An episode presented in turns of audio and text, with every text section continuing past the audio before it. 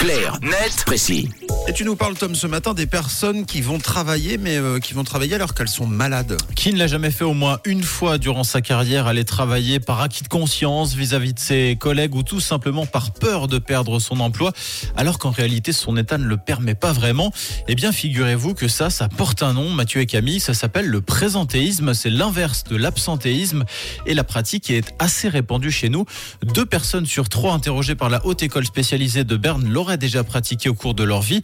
Et si de prime abord, on peut croire que le fait d'aller travailler en étant malade, c'est faire preuve de courage et de loyauté envers son employeur, la réalité du terrain est un peu différente. Une étude vient de montrer que le présentéisme peut s'avérer contre-productif. Il coûterait chaque année, tenez-vous bien, près de 5 milliards de francs à la Suisse. Waouh, comment on l'explique? Eh bien, notamment en raison de notre manque de productivité, Camille.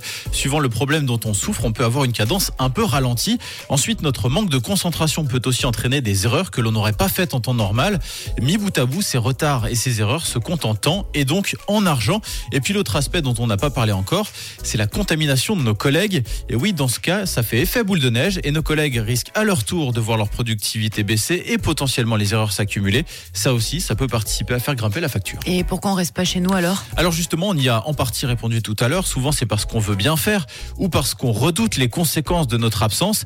Le journal 20 minutes nous explique que le présentéisme est également favorisé par des facteurs pratiques comme le manque de remplaçants, la quantité de travail ou la fonction occupée, mais que d'autres facteurs d'ordre personnel peuvent intervenir dans l'équation. On le disait, le sens profond du devoir, la crainte de perdre son emploi et pour finir la situation financière forcément. Mais en définitive, le manque de communication semble être au cœur de ce problème qui n'arrange visiblement ni les employés ni les employeurs.